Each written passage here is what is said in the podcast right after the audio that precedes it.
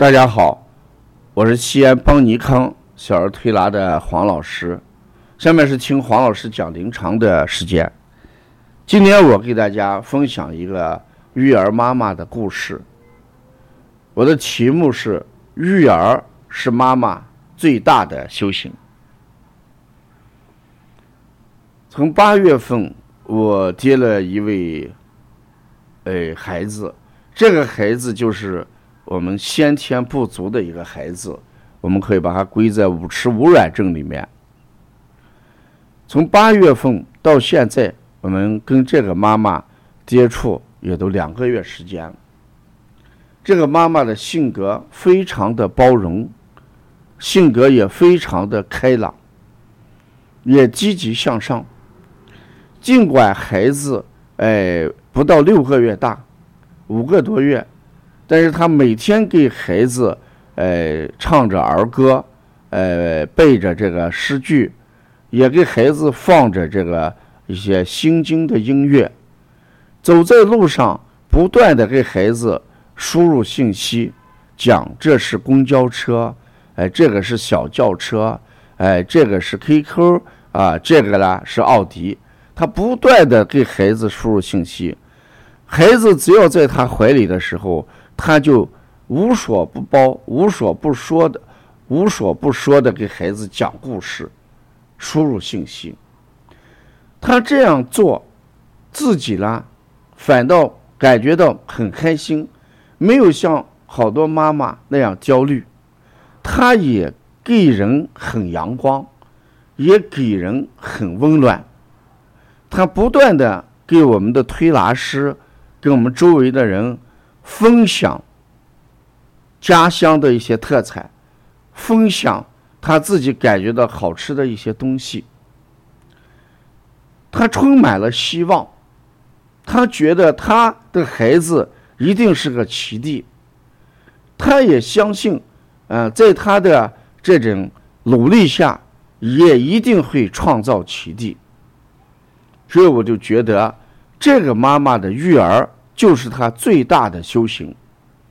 天道酬勤，天道一定会送给那些啊追求善、追求美、极其包容、极其付出、无怨无悔、对生活充满阳光和充满信心的母亲。所以，我们也相信，呃，这位母亲。在他的最大的修行路上，一定会创造出一个奇迹来。所以我分享这一段话，就是想，我们一定要向这位妈妈学习。她认为，孩子来到这个世界上，孩子所有的成长，他的所有付出就是修行，因为这个孩子要求他付出的要比别的孩子要多好多倍。也就是说，他修行要付出的努力要比正常孩子要多好多倍，但是他极其的阳光，极其的包容，笑对生活，笑对一切，这就是人生的一种态度，也是育儿修行的一种态度。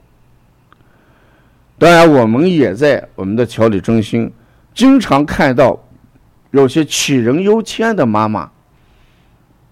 也经常看到具有逆病心理的妈妈，也经常看到对孩子要求尽善尽美的妈妈，也经常看到有些妈妈对孩子的期望值超过他生命中的一切。如果我们把前者这个妈妈跟后面这几位妈妈比较起来，我想最伟大的修行还应该是我讲的，呃，这位。先天不足、五迟五软，这位育儿妈妈的心态，是做人一定要有一个阳光、积极、向上、包容、充满希望这么一种心态。不要把未来考虑的哎多么害怕，不要把孩子未来的成长哎觉得有多么的害怕。孩子总是要长大的。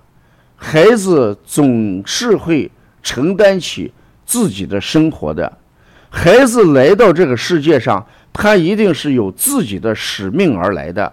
所以等到孩子长大之后，他一定能够完成自己的使命。希望我们不要在焦虑中度过，我们在阳光中度过，我们不要在担心中度过，我们一定要开心的去陪孩子长大。